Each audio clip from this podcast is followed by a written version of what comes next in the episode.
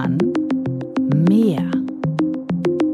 Der Podcast von Helmut Hochschild und Leon Stäbe. Hallo und herzlich willkommen zu dieser Folge von Schule kann mehr. Mein Name ist Leon Stäbe und mit dabei ist natürlich auch heute Helmut Hochschild. Hallo Helmut. Hallo Leon, hallo liebe Hörerinnen und Hörer. Wir reden heute übers Quereinsteigen oder Seiteneinsteigen, über Menschen, die sich zunächst nicht für den Job einer Lehrkraft entschieden haben, aber dann später dazukommen. Und das System braucht sie, auch und gerade jetzt. Du hast viele Lehrkräfte ausgebildet, Helmut. War das mit Quer- oder Seiteneinsteigern anders, die irgendwie auf Schule vorzubereiten? Ja, es war am Anfang eine starke Herausforderung, vor allem als äh, wir noch eine Mischung hatten von äh, Menschen, die das Lehramtsstudium absolviert hatten und äh, Menschen, die das Lehramtsstudium nicht absolviert hatten, weil tatsächlich ganz andere Voraussetzungen theoretischer Art äh, plötzlich die Basis für das waren, was in der Ausbildung gefragt wurde. Nachher wurde es dann einfacher, weil zum Schluss äh, meiner Tätigkeit in der Ausbildung ich fast nur noch Quereinsteiger hatte. Und äh, da hat sich das dann wieder neutralisiert, die ganze Geschichte. Hast du sie nach der Motivation gefragt, warum sie nicht gleich Lehrerin oder Lehrer geworden sind? Warum erst später? Und warum sie es dann doch gemacht haben? Eine total interessante Frage, weil ich habe es in der Regel nicht getan. Es gab Ausnahmen. Und zwar die erste Gruppe, bei denen sehr viele Quereinsteigende dabei waren, das war eine Gruppe für weiterführende Schulen, ISS und Gymnasien, integrierte Sekundarschulen und Gymnasien. Das waren in der Regel Menschen mit zwei studierten Fächern, die auch Schulfächer waren.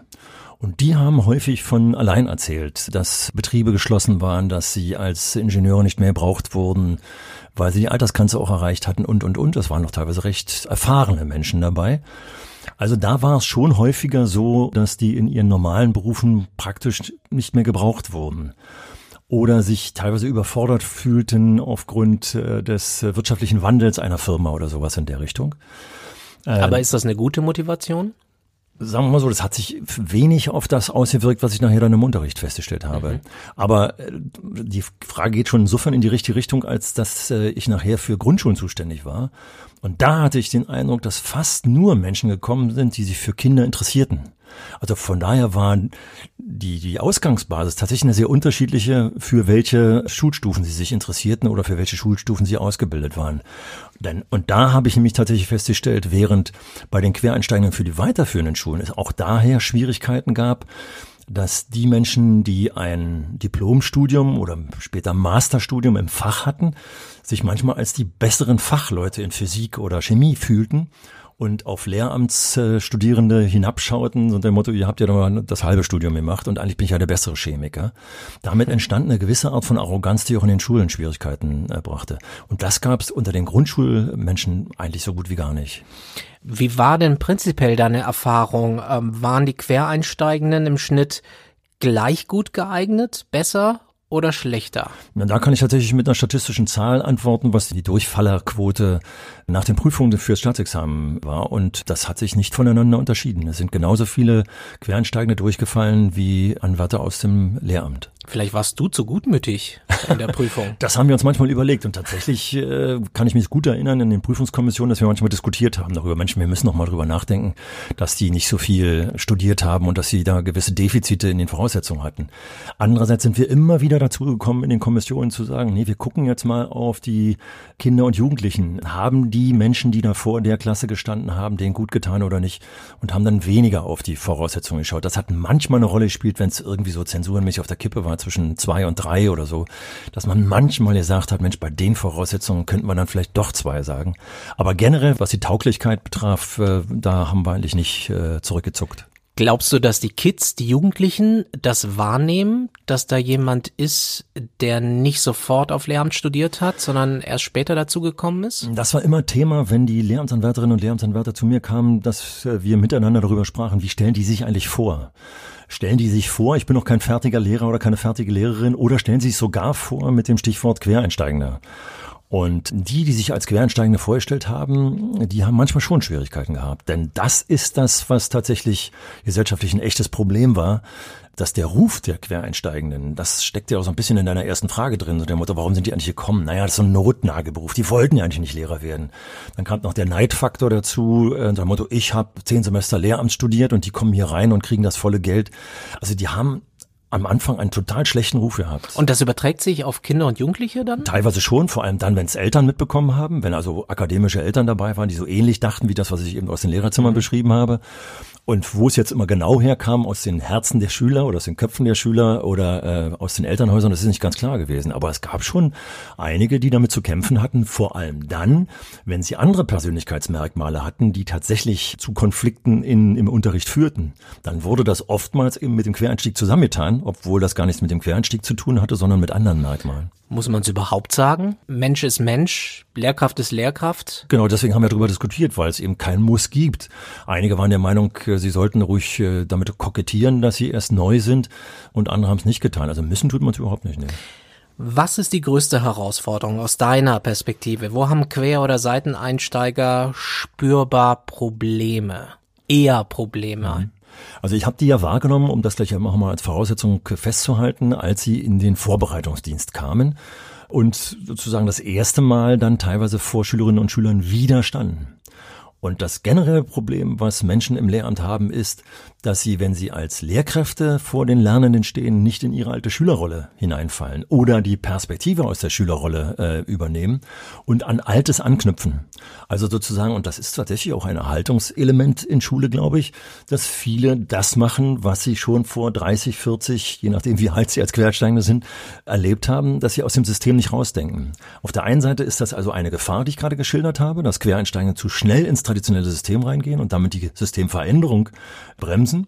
Andererseits war das aber auch eine Chance und einige Quereinsteigende haben diese Chance tatsächlich unheimlich gut in die Schule mit eingebracht, dass sie eben nicht als Lehrkräfte kamen, die sozusagen die schulische Tradition nur weiterführen, sondern die sind als ehemalige Leitungskräfte aus den Betrieben gekommen und brachten andere Qualitäten aus der Lebenserfahrung mit. Und wenn sie die in die Schule mit eingebracht haben, dann war das ein großer Vorteil.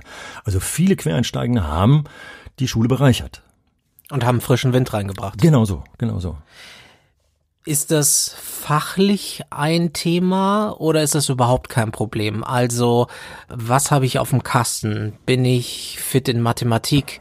Habe ich es zum Beispiel auch mit der Didaktik drauf? Na, also ich kann Mathematik super verstehen, weil ich vielleicht mal Wirtschaftsingenieur war. Mhm aber vielleicht bin ich nicht gut im mhm. Vermitteln. Also da muss man wieder auch wieder differenzieren. In der weiterführenden Schule, das, was ich vorhin angedeutet habe, da spielt das schon eine Rolle. Und da kam dann, ich hatte das vorhin zugespitzt, es äh, ist auch eine, eine Minderheit, von der ich halt spreche, aber da kamen dann die arroganten Physiker, die der Meinung waren, sind eh die besseren Physiker und haben dann die Physikvorlesung, äh, die sie früher mal in der Uni hatten, äh, vor den Gymnasiasten, und da klappt das tatsächlich auch manchmal, dann einfach nur durchgeführt. Also didaktische fachdidaktische Grundlagen kaum mit einbezogen haben, sondern einfach nur fachlich die über die gegossen haben. Das war dann schon ein Problem. In der Grundschule war von vornherein schon völlig klar, die, die da kamen, die wussten, dass die Kleinen, sage ich jetzt mal, äh, die äh, fünf bis äh, zwölfjährigen etwa, dass, dass die anders angefasst werden mussten, dass hier das Fach gar nicht so die große Rolle spielt, sondern die Fachdidaktik neben eine Rolle spielt. Und hier war das große Problem für Quereinsteigende, dass wir hier in der Grundschule, gerade am Einstieg in den ersten, zweiten Klassen, in der Schulanfangsphase, eine ganz hohe Kompetenz brauchen für die Alphabetisierung, für die, für das Verständnis des Zahlbegriffs.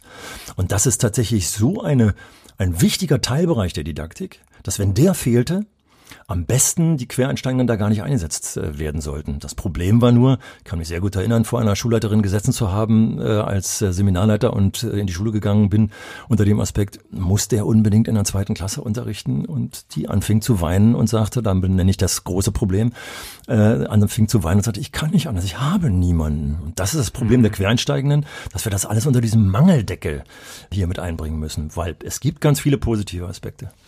Wir brauchen sie. Ich dachte, hm, dass vielleicht noch ein anderes Problem herrscht, aber jetzt, wo du es so erzählst, vielleicht ist das gar nicht so. Ich meine zum Beispiel so Soft Skills. Schaffe ich es, eine Gruppe zu formen? Wie bilde ich ein Teamgefühl? Wie schaffe ich ein Gruppengefühl?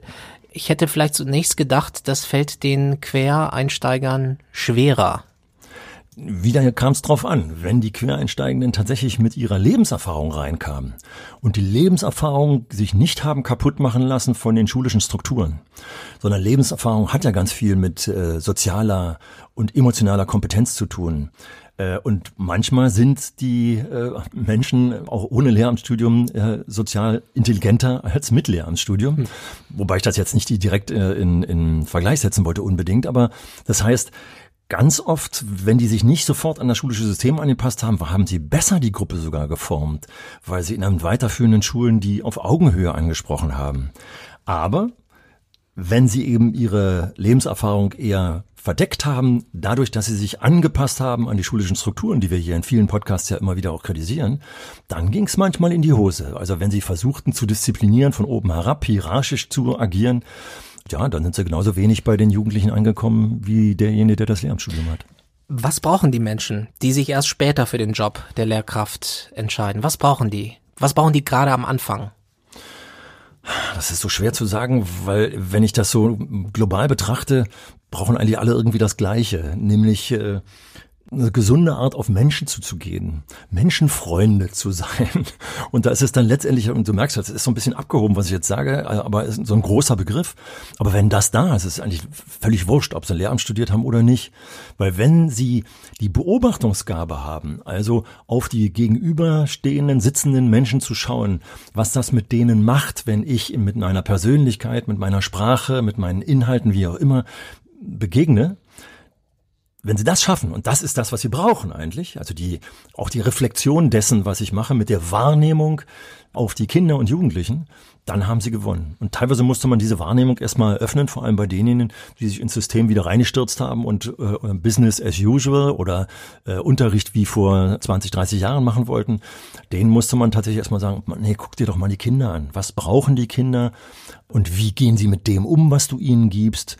Und dann reflektier dich vor allem auch selbst, wie du reagiert hast.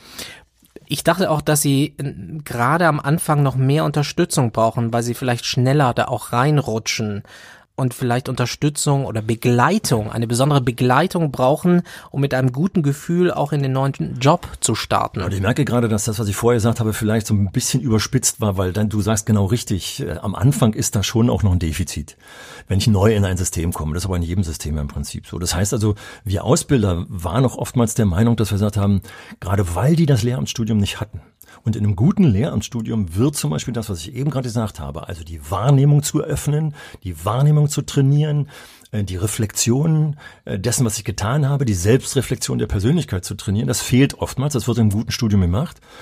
Und das hätten wir uns gerne als Vorkurs äh, genannt. Äh, genauso der Paradigmenwechsel, der in Schule eigentlich stattgefunden hat, nämlich, dass wir eben nicht mehr überlegen, was schaffen wir an Stoff, das werden wir im nächsten Podcast auch nochmal dann besprechen, äh, sondern dass wir gucken müssen, was braucht das Kind, was braucht das Individuum und wie gehe ich unterschiedlich mit dem um.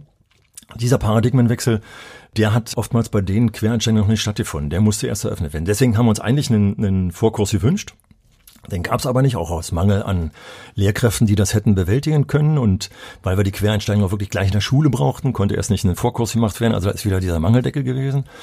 Aber womit der Einstieg natürlich besser gelingt, ist, wenn jeder, jede Lehrkraft, die da neu eingestiegen ist, äh, einen Mentor hat.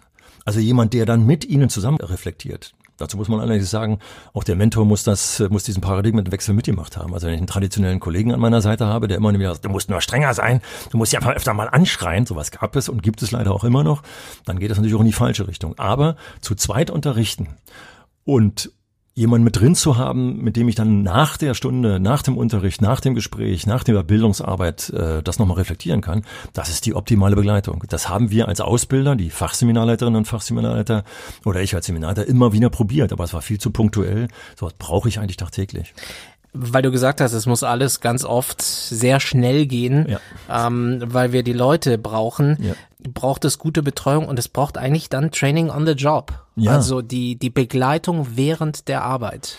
Während und das als bewussten Prozess sehen. Richtig. Und die Verknüpfung zwischen Theorie und Praxis. Also wer unseren Podcast Nummer 11 gehört hat, der über Lehrer werden ging, also über der Lehrerausbildung, da haben wir es ja auch nochmal gesagt, dass viel zu viel in der Uni auch theoretisch läuft und die Praxisverbindung erst sehr spät kommt. Das heißt, die Quereinsteigenden hätten eigentlich den Vorteil oder haben den Vorteil, gleich in der Praxis zu sein. Aber jetzt fehlt eben die Muße und die Ruhe, das in Ruhe zu machen. Also die Quereinsteigenden, die hier in Berlin äh, zum Beispiel in die Grundschulen gekommen sind, äh, bei denen man einfach sozusagen rausgefiltert hat, die haben berufsbegleitend noch an einem Wochentag das zweite Fach studiert oder Mathematik und Deutsch, zwei Fächer teilweise äh, studiert.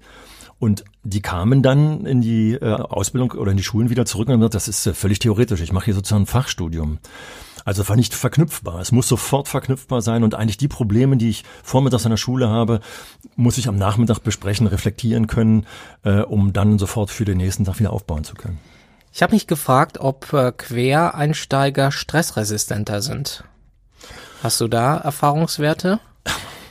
Ja, also äh, ich bin ja ausgestiegen vor anderthalb Jahren unter dem Aspekt, dass ich auch noch hätte länger machen können. Und ich bin unter anderem ausgestiegen unter dem Aspekt, weil ich mir manchmal nicht mit angucken konnte, in welchen Stress die hineingeworfen wurden. Ich habe das eben angefangen zu beschreiben. Also nicht nur, dass sie in ein neues System Schule kamen, bei dem sie jedenfalls universitär nicht vorbereitet waren, sondern parallel auch noch was studieren. Also aus meiner Sicht sind die teilweise verheizt worden.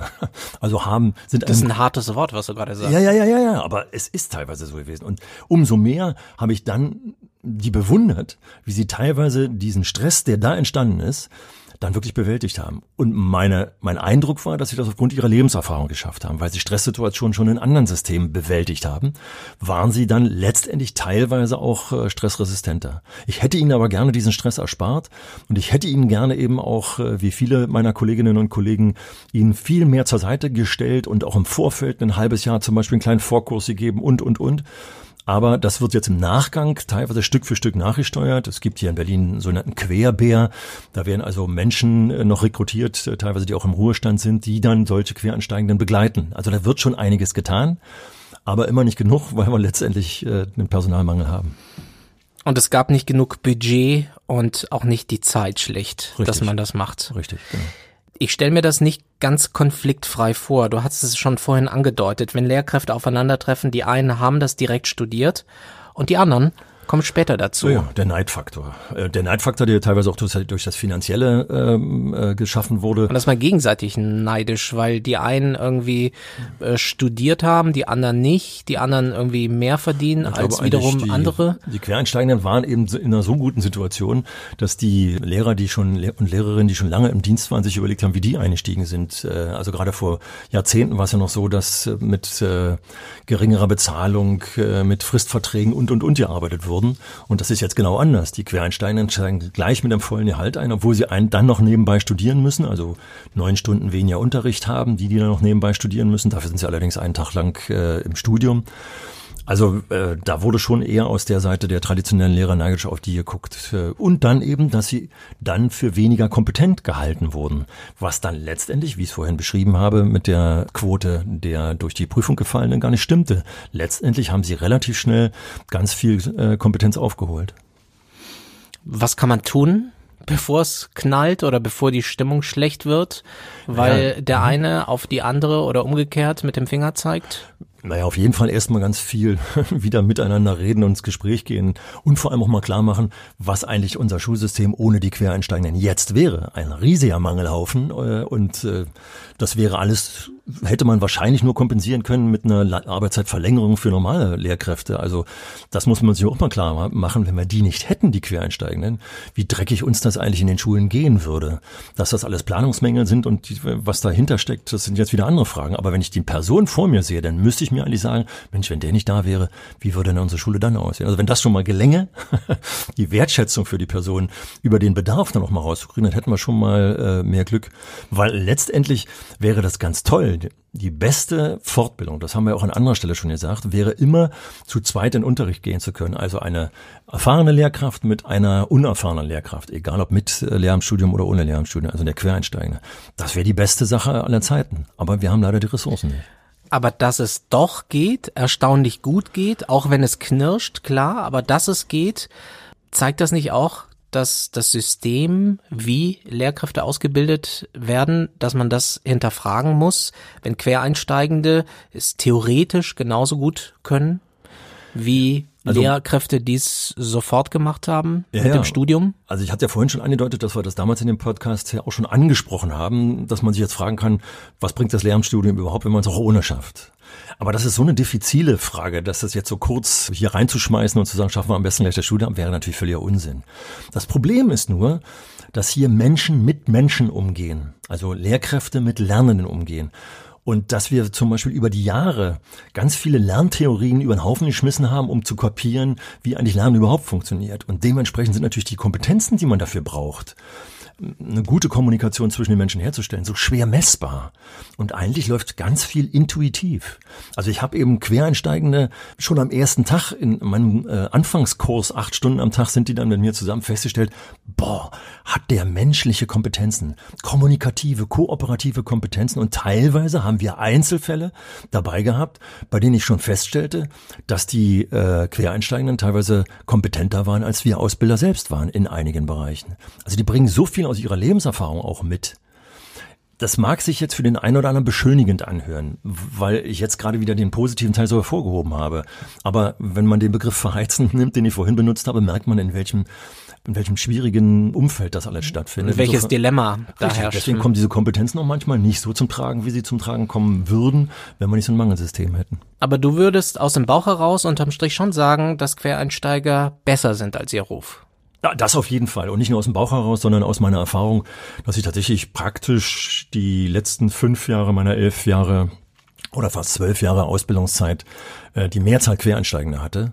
Und das waren so tolle Menschen, dass äh, letztendlich glaube ich, wenn die ihr Staatsexamen hinter sich haben, in zwei, drei Jahren keiner mehr mitbekommt, dass das mal ein Quereinsteigender war. Das heißt, du würdest es selbst mir zutrauen? Ja, auf jeden Fall. Also erstmal sage ich auf jeden Fall, dass ich die Feststellung gemacht habe in meinen fast 40 Jahren, ob das bei der Schülerschaft, in der Kollegiumsschaft oder wo auch immer war, die Menschen wachsen an den Aufgaben. Und wenn sie offen sind dafür, und du bist mir ja ein offener Mensch, du kommst ja mit mir auch klar, und sollst also nicht auch mit äh, den Jugendlichen, mit den Kindern klarkommen, das denke ich schon. Von daher erstmal ja, auf jeden Fall. Versuchen, deine Zeugnisse nehmen, die du aus der Uni hast, äh, und zum, zur Senatsbildungsverwaltung zur entsprechenden Stelle gehen und mal gucken, was sich da anerkennen lässt damit dann klar ist, in welche Laufbahn kannst du denn ohne Probleme reinkommen. Also so ein Ingenieur zum Beispiel, äh, der hat dann teilweise so viel Mathematik und so viel Naturwissenschaft äh, in seinem Studium drin gehabt, dass daraus zwei Fächer rausgefiltert werden können. Aber genau, das wäre jetzt äh, zu diffizil, das genauer noch zu beschreiben, machen das die Leute in der Senatsverwaltung unter Lehrer werden, äh, hier in Berlin, Senatsbildungsverwaltung reingehen ins Internet, unter Lehrer werden, da steht dann drin, wo man sich melden kann, äh, hin mit den Unterlagen und dann rein. Na, das wär's ja. Ich habe das auch deshalb so gesagt, weil vielleicht uns ja wirklich gerade Leute zuhören, ähm, die sich überlegen, ach, ich möchte mich verändern. Was ist dann dein Rat? Was ist deine Empfehlung? Wenn uns jetzt jemand zuhört, der oder die sagt, ich kann mir, ich könnte mir das jetzt vorstellen. Also ganz toll wäre es, äh, wenn derjenige oder diejenige den Fuß in die heutige Schule setzt, um einfach mal gleich festzustellen, dass die heutige Schule, in die sie dann geht oder er geht, dann hoffentlich etwas anders aussieht als die Schule vor, was weiß ich, 30 Jahren oder wann der das letzte Mal oder die in der Schule gewesen ist.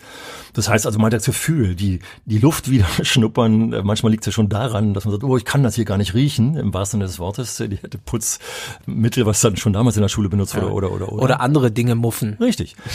Jetzt kommt genauso, wenn ich mit Jugendlichen in einer weiterführenden Schule umgehe, dann sollte ich mich auch in der U-Bahn zum Beispiel beobachten, wenn da eine Gruppe Jugendlicher reinkommt, wie mir das geht. Weil Jugendliche in der Pubertät sind nun mal so, wie sie in der U-Bahn auch auftreten. Und wir waren alle wahrscheinlich mal in ähnlicher Form so.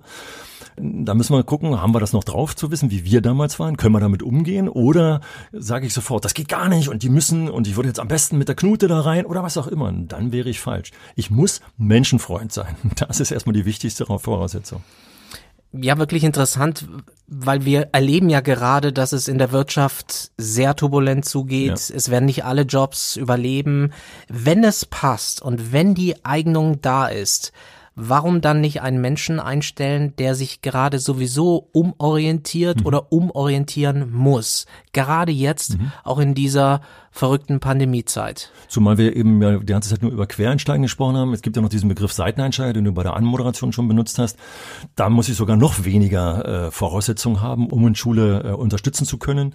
Teilweise ist zum Beispiel der Werkmeister, der äh, irgendwo in der Ausbildung gearbeitet hat, dafür schon prädestiniert, Vertretungsunterricht zu machen. Der kann nur nicht eben nie vollwertiger Lehrer werden, weil ein vollwertiger Lehrer nur jemand werden kann, der einen, jedenfalls im Moment, der ein akademisches Studium hat und am besten ein Studium hat, aus dem die Schulfächer herausfilterbar sind. Aber auch der Quereinsteiger kann als Vertretungslehrer gut genutzt werden.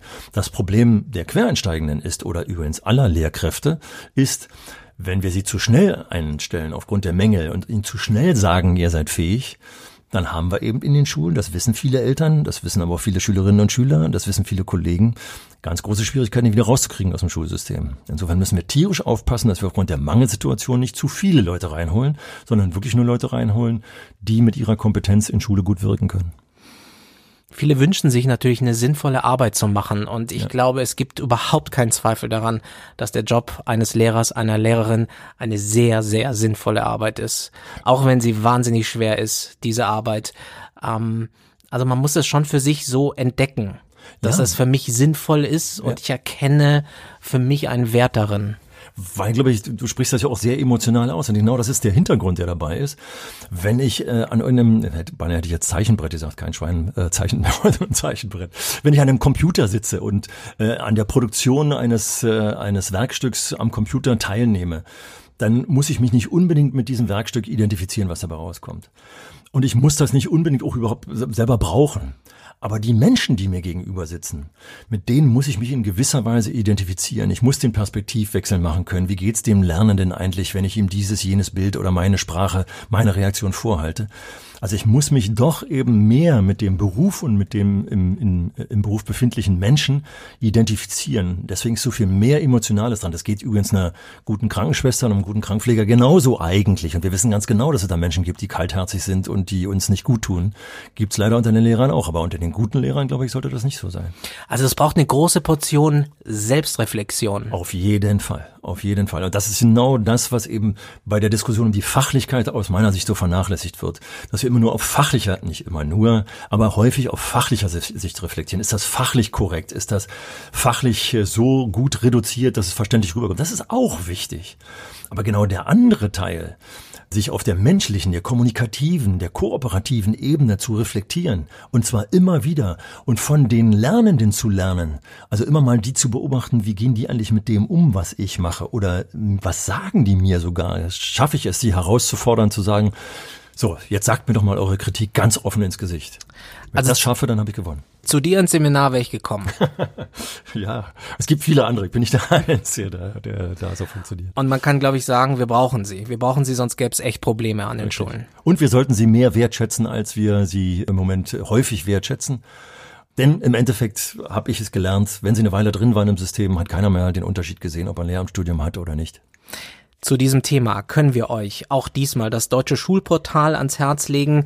Annette Kuhn hat da wirklich ein interessantes Interview gemacht zu einer aktuellen Studie zum Thema Quer- oder Seiteneinstieg. Schaut euch das mal an, das ist wirklich spannend, spannende Ergebnisse und ich verlinke das mal zu dieser Folge. Und das war diese Episode von Schule kann mehr. Uns gibt's jeden Dienstag und ihr könnt uns abonnieren bei Apple, bei Spotify, über alle anderen Apps.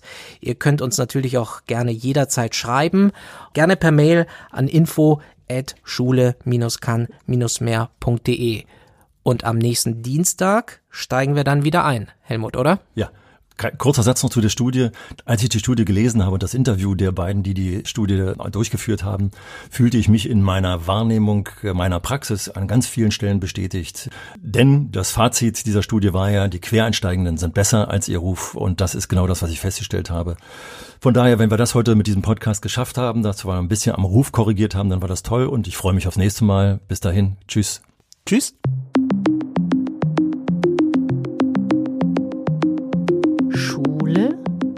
Kahn Mehr. Der Podcast von Helmut Hochschild und Leon Stäbe.